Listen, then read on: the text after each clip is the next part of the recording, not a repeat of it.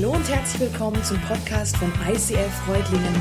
Schön, dass du den Weg im Web zu uns gefunden hast. Ich wünsche dir in den nächsten Minuten viel Spaß beim Zuhören. Geht's dir gut? Ja? Die anderen wissen es nicht, oder? Ja, einer klatscht, jawohl, dem geht's gut. Hey, ich hoffe, euch geht's gut. Wir haben ein spannendes Thema heute wie du mit Misserfolg umgehen kannst. Also mir ging es so, als ich das Thema für heute das erste Mal gehört, meine allererste Reaktion, wie du mit Misserfolg umgehen kannst, keine Ahnung. Ich hatte noch nie einen. So, Spaß. Für alle, die Ironie nicht verstehen, das war ein Witz. Nein, jetzt mal ganz ehrlich. Wie kann man mit Misserfolg umgehen? Das ist schon der erste Weg. Man kann sie leugnen.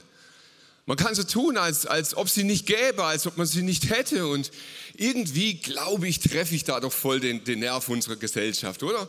So, so ticken wir doch. Misserfolg ist doch jetzt nicht unbedingt so unser absolutes Thema. Ich möchte euch das ein klein bisschen veranschaulichen. Stellt euch mal vor, nehme ich, ich nehme euch mit rein, so eine Fantasiereise. Es wäre Sommer. Stellt euch vor. Es wäre Sommer, kann, kann man mitkommen, oder? Es wäre Abend, also die äh, andere Zeit am Tag. Es wäre Party. Kommt ihr noch mit? Ja, Gut, also Party, gute Stimmung, Riesenfeuer, so Sonnenwendfeuermäßig, wusch und es brennt und die Stimmung ist so richtig gut, meine ich. Also voll richtig gut. Du hast schon so das ein oder andere beinahe alkoholfreie Getränk getrunken und so ist jetzt die Stimmung. Was für eine Art von Geschichte erzählt man sich da? Also was, was wird man in so einer Situation sich gegenseitig für Geschichten erzählen? Erfolgsgeschichten damals.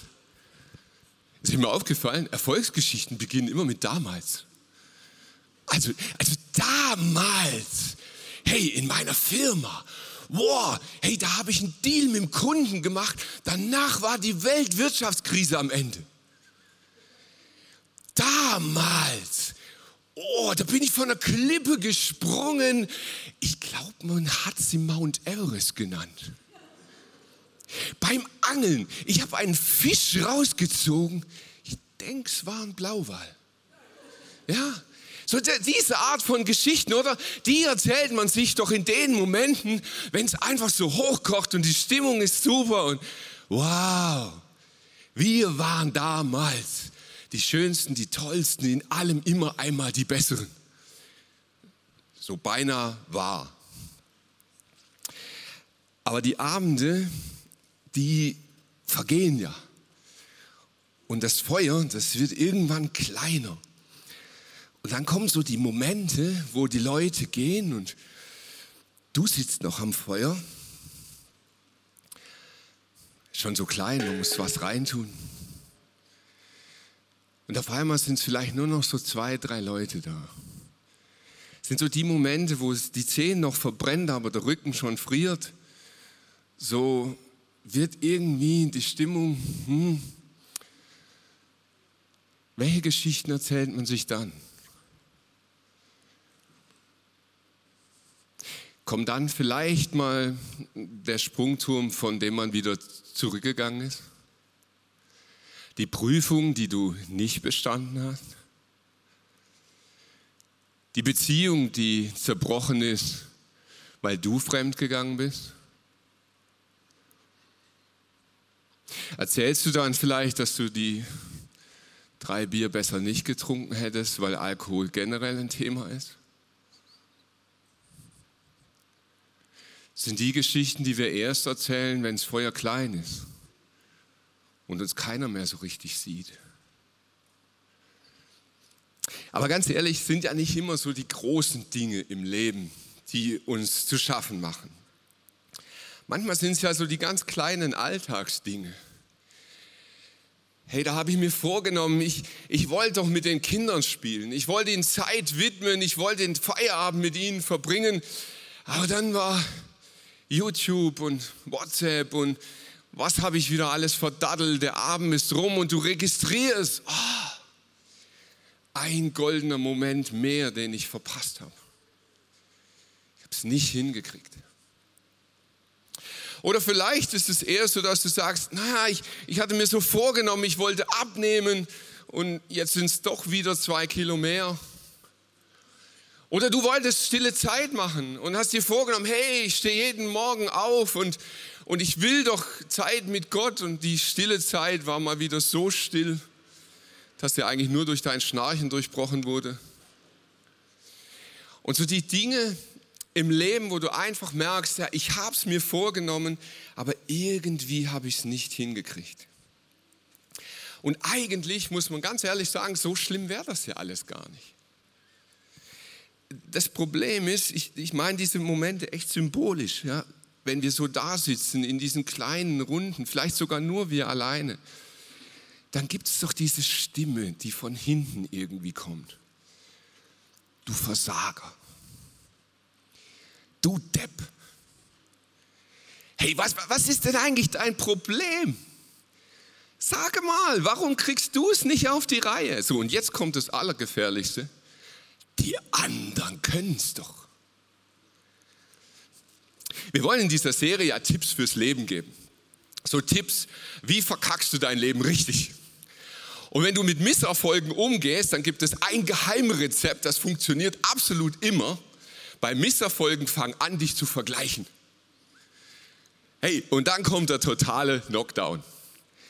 Wenn du anfängst zu vergleichen und sagst, ah ja, aber der, oh, der wollte drei Kilo abnehmen, hat jetzt schon sechs. Ja, ich wollte ein bisschen joggen gehen, der hat jetzt schon wieder seinen Marathon geschafft. Ich wollte doch im Job ein bisschen weiterkommen, der hat gerade die vierte Firma gegründet. Dieses Vergleichen macht dich tot. Das ist das, was von oben noch so richtig den Punch gibt, wo du sagen kannst, boah, wenn schon Misserfolg, dann aber richtig. Und dann macht es dich richtig kaputt.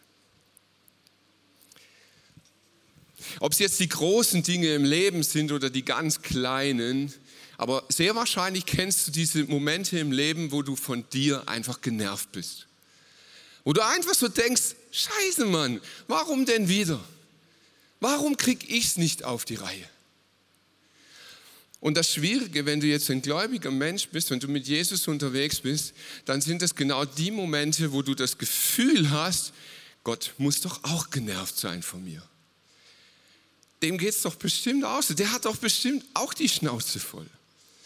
Der will doch nicht zum hundertsten Mal hören, dass ich jetzt wieder irgendeinen Schrott im Internet gesehen habe. Ich, der, der will doch nicht, dass ich schon wieder um Vergebung bitte, weil ich wieder mal wüst zu meinen Kindern war. Der muss doch genauso genervt sein wie ich. Willkommen im Leben. So geht es uns allen. Das Problem ist, das sind nicht die Stories fürs große Feuer. Da reden wir einfach nicht so gern darüber, aber es geht uns allen so.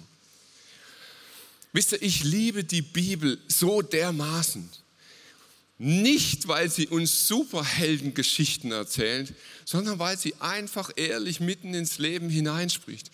Die Bibel ist voll von Menschen, denen es geht wie dir und mir. Menschen, die von sich selber genervt sind.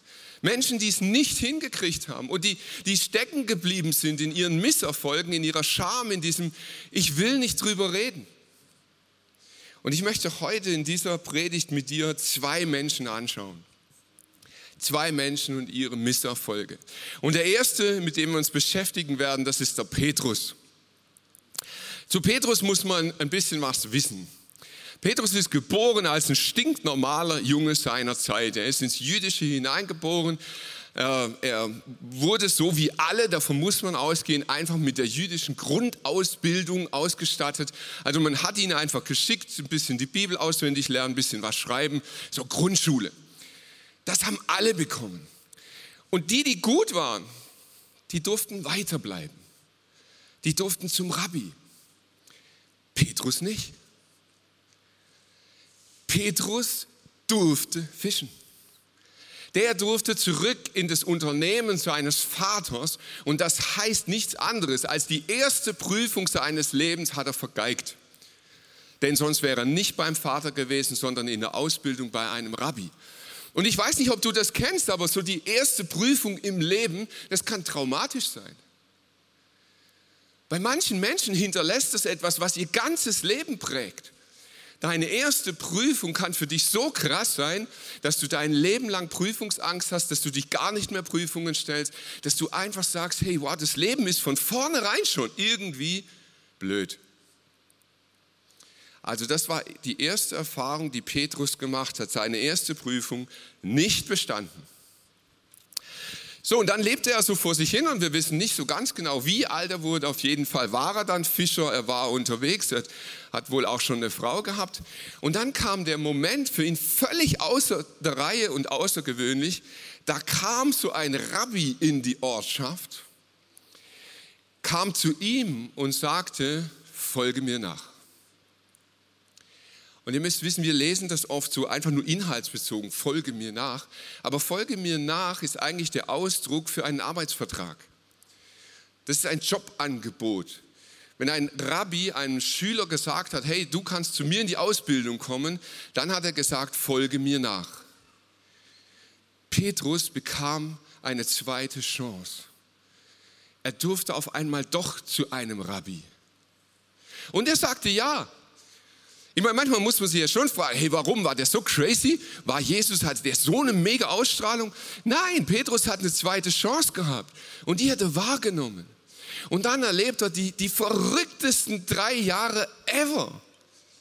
Wasser wird zu Wein, Tote stehen wieder auf. Und Petrus war derjenige, der wirklich übers Wasser gelaufen ist. Ich weiß nicht, wie oft ich es schon probiert habe. Aber er hat es geschafft. Ein paar Schritte wenigstens. Petrus hat die verrücktesten Dinge mit Jesus erlebt. Und von Petrus heißt es, er war einer der Best Buddies von Jesus. Drei Stück hatte. Johannes, Jakobus und Petrus und sie waren die Ängsten, sie waren ganz, ganz, ganz, ganz super close. Sie waren die, die noch dabei waren, wenn das Feuer schon runtergebrannt ist. So, und jetzt heißt es so ziemlich am Schluss, Jesus war mit seinen Jüngern zusammen und sie haben das Passafest gefeiert. Und Jesus kündigt an und sagt, hey, einer von euch, der, der wird mich verleugnen. Der wird sagen, er kennt mich überhaupt nicht. Und so kennen wir Petrus. Petrus ist so ein Großmaul. Der sagt sofort, ja, never ever, aber ich nicht.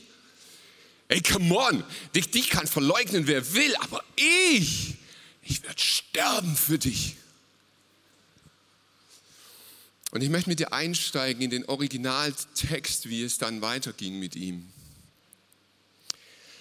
Die Männer verhafteten Jesus und führten ihn zum Palast des Hohenpriesters. Petrus folgte ihnen in sicherem Abstand. Im Hof des Palastes zündeten sie ein Feuer an, um sich zu wärmen. Petrus setzte sich zu ihnen. Im Schein des Feuers bemerkte ihn eine Dienerin und sah ihn prüfend an. Hey, der Mann da, der, der war doch auch mit Jesus zusammen, rief sie. Aber Petrus widersprach, nee, nee, nee, nee, nee, unmöglich. Ich, ich kenne den gar nicht. Kurz darauf sah ein anderer an und meinte, hey, du bist doch auch einer von den Freunden. Ausgeschlossen, ich doch nicht. Nach etwa einer Stunde behauptet wieder einer, natürlich gehört der hier zu Jesus. Er kommt doch auch aus Galiläa, das hört man doch schon. Aber Petrus stieß aufgebracht hervor, ich weiß nicht, wovon du redest. In diesem Augenblick, noch während er das sagt, kräht ein Hahn. Jesus dreht sich um, sah Petrus an. Da fielen Petrus die Worte ein, die der Herr zu ihm gesagt hatte.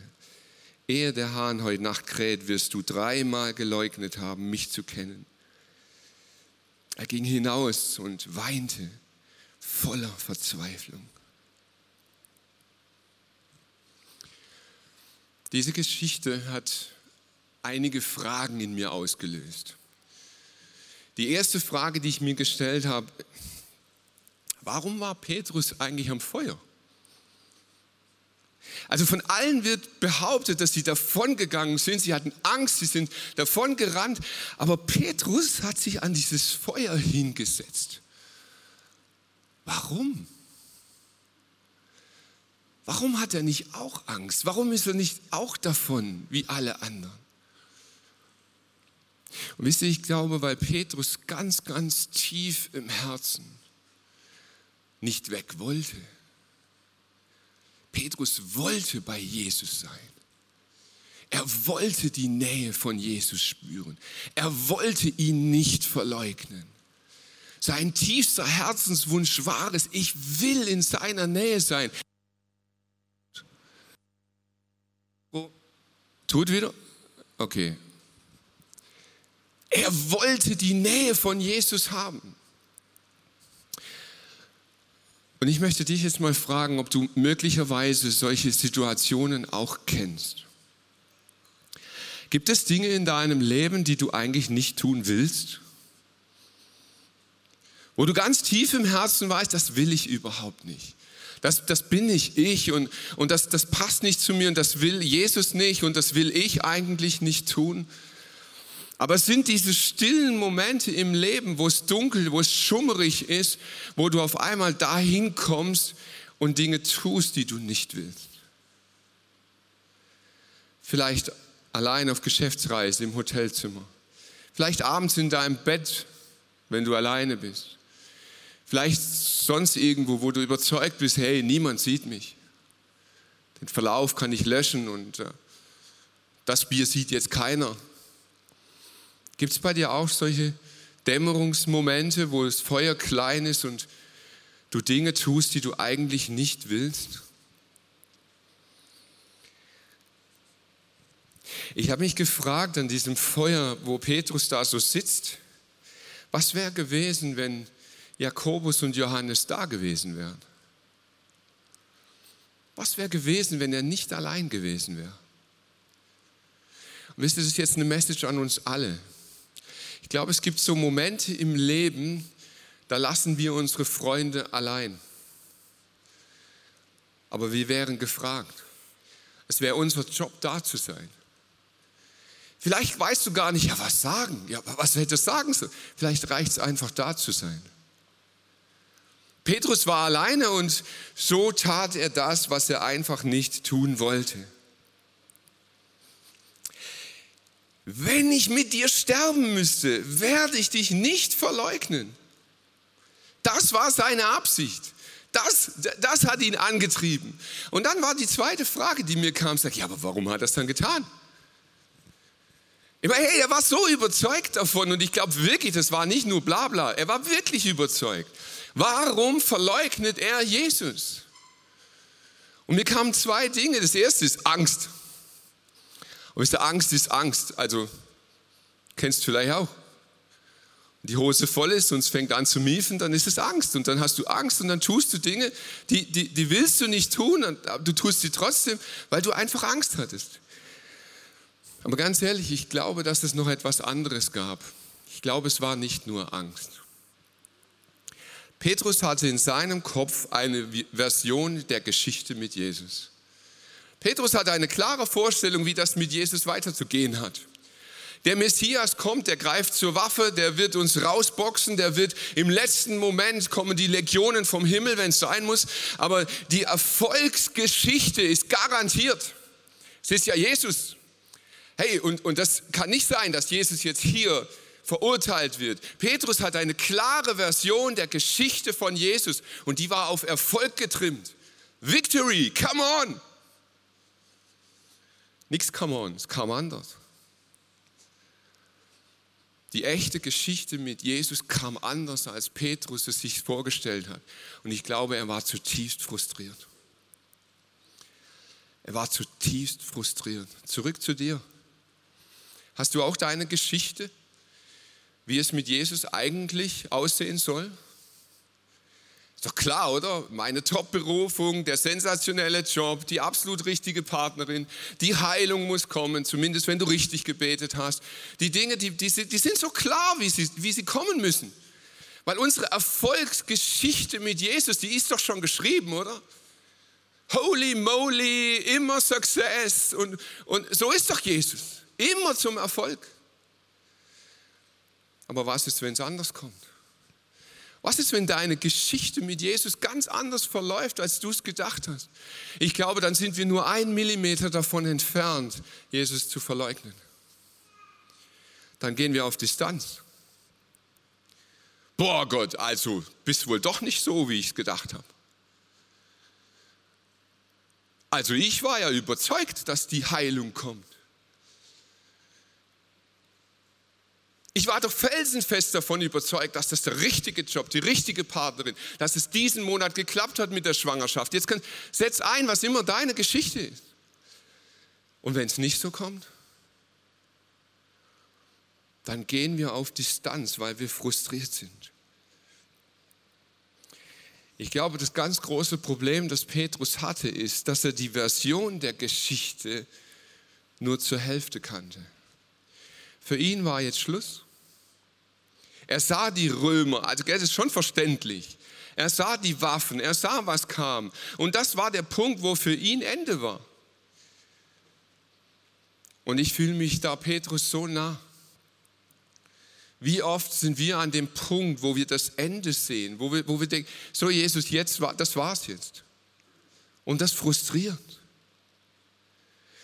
Und das frustrierte ihn so sehr, dass er seine Berufung hinter sich gelassen hat. Bist du vielleicht auch an dem Punkt in deinem Leben gekommen? Hast du vielleicht Kirche hinter dir gelassen? Hast du vielleicht deinen CVM hinter dir gelassen? Hast du deine Ehe hinter dir gelassen? Hast du deine Familie hinter dir? Hast du dein Kind abgeschrieben hinter dir gelassen? Hast du diese Berufung, die du mal gespürt hast? Du gesagt, nein, ich gehe, ich gehe zurück in was auch immer? Und dann ist da noch etwas in dieser Geschichte von Petrus, das mich wirklich betroffen gemacht hat. Petrus checkt ja die erste und die zweite Lüge nicht.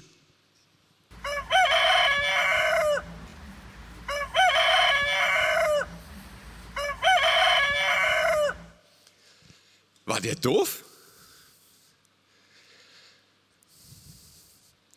Blickt's nicht. Erst als der Hahn kräht und Jesus ihn anblickt. Hey, das ist ein Schlüsselmoment. Das ist vielleicht der tiefste Moment meiner Message heute. Dieser Hahnenschrei, der steht für etwas. Er hätte es doch wissen können. Jesus hat es ihm doch gesagt. Und kennst du das? In, in wir reden immer noch über Misserfolge im Leben. Gell? Ich weiß nicht, wie es dir geht, aber das sind meine Momente, wo ich am Leben am pissigsten ever bin. Wenn mich hinterher einer angrinst und sagt, hey, ich hab's gewusst denke ich, ja, du Armleuchter. Aber dieser Moment, wo dir jemand darauf aufmerksam macht, ja, du hättest es besser wissen können. Es hätte die Chance gegeben, diesen Misserfolg zu vermeiden. Boah, hey, das ist so deep und es ist so ätzend. Und in diesem Gefühl drinnen, schaut ihn Jesus an. Hast du dich jemals gefragt, wie Jesus den Petrus angeguckt hat?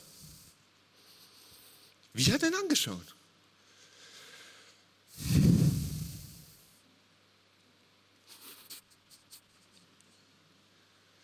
Hast du eine Vorstellung, wie Jesus Petrus angeschaut hat? Ich mache jede Wette, du hast eine. Ich mache absolut eine Wette, dass du eine Vorstellung hast, wie Jesus Petrus angeschaut hat. Warum?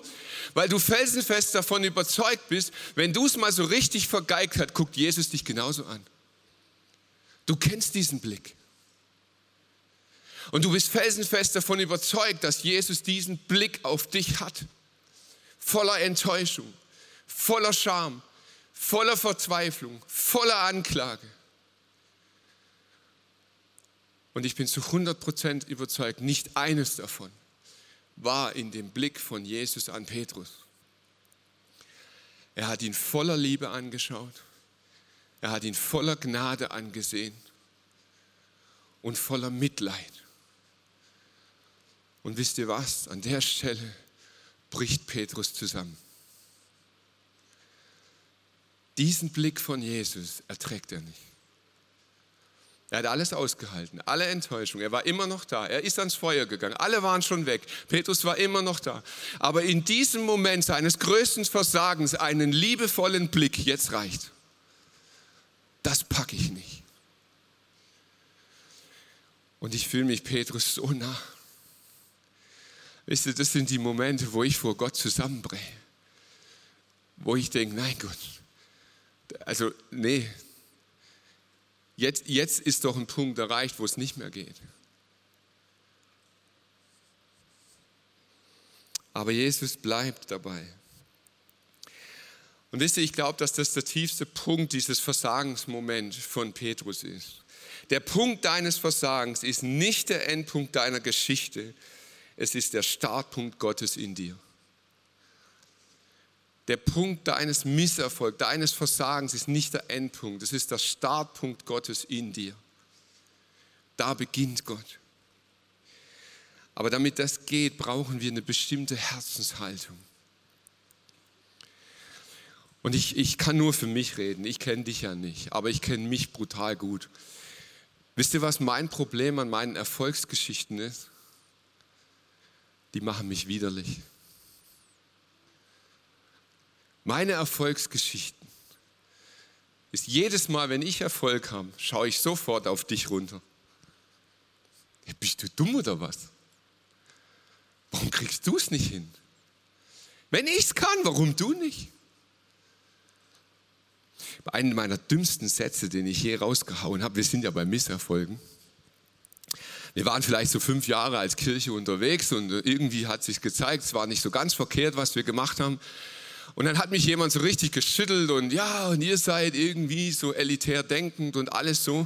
Und in diesem Moment, ich bin nicht so arg stolz drauf, aber ich habe gesagt, weißt du, wir sind nur so gut, wie du auch sein könntest.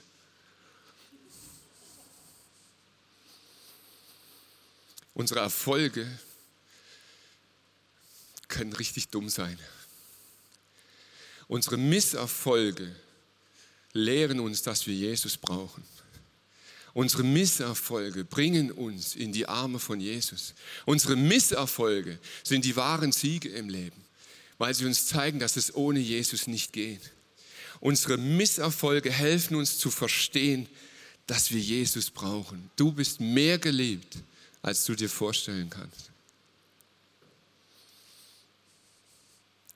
Jesus wird also hingerichtet, er stirbt, er steht wieder auf und dann wird was ganz Witziges berichtet, kurz nachdem er aufgestanden ist.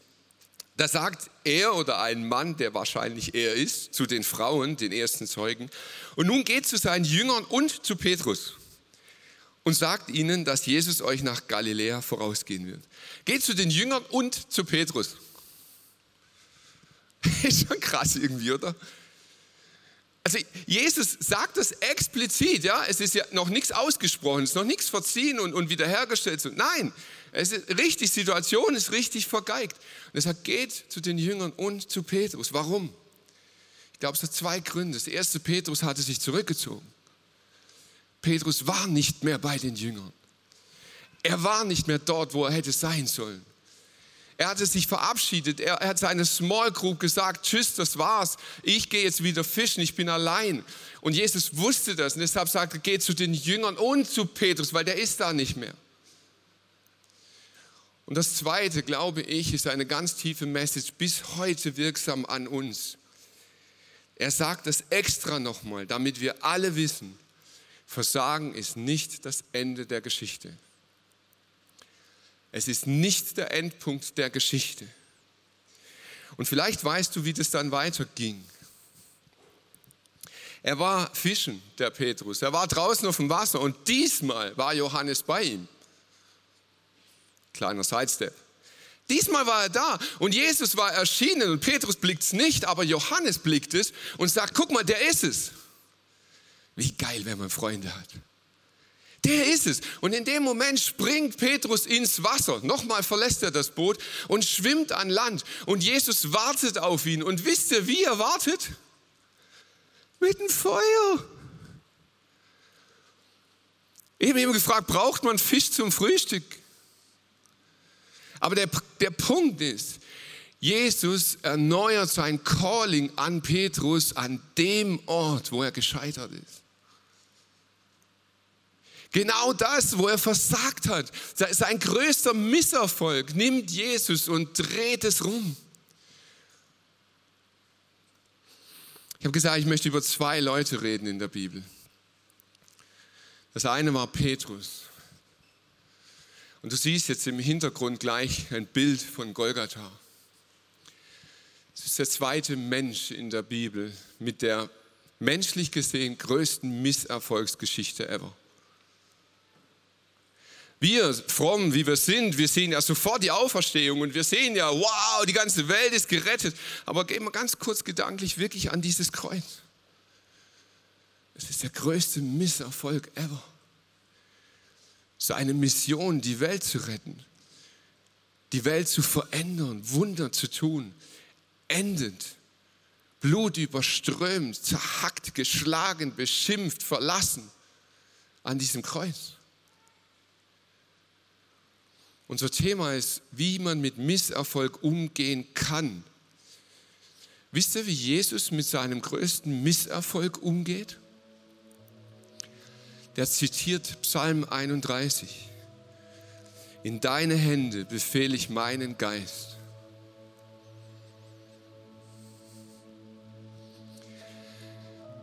Ich weiß nicht, was in deinem Leben passiert ist alles. Ich weiß nicht, wo du heute stehst. Ich weiß nicht, welche Misserfolge dein Leben begleitet haben. In deine Hände lege ich meinen Geist.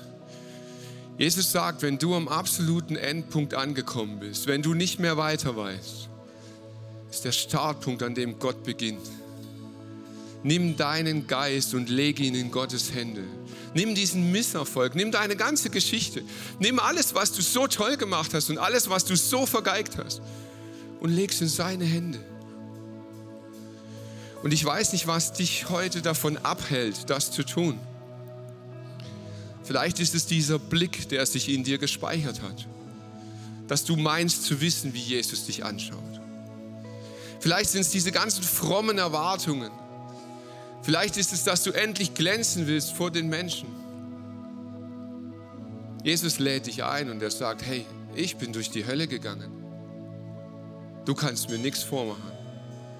Es gibt nichts, wovor du dich mir gegenüber schämen müsstest. In deine Hände lege ich meinen Geist. Ich möchte dich jetzt einladen, aufzustehen während dem Lied, das wir jetzt singen. Das könnt ihr jetzt einfach tun, so euch erheben. Und ich möchte dich einladen, während wir dieses Lied singen, innerlich für dich ein Gebet zu sprechen.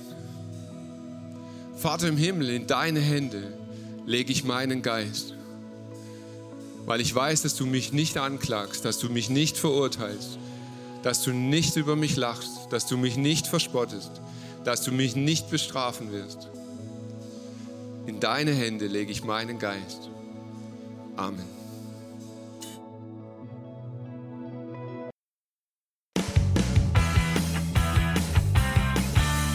ICF Reutlingen sagt Dankeschön fürs Reinklicken. Weitere Infos findest du unter www.icf-reutlingen.de.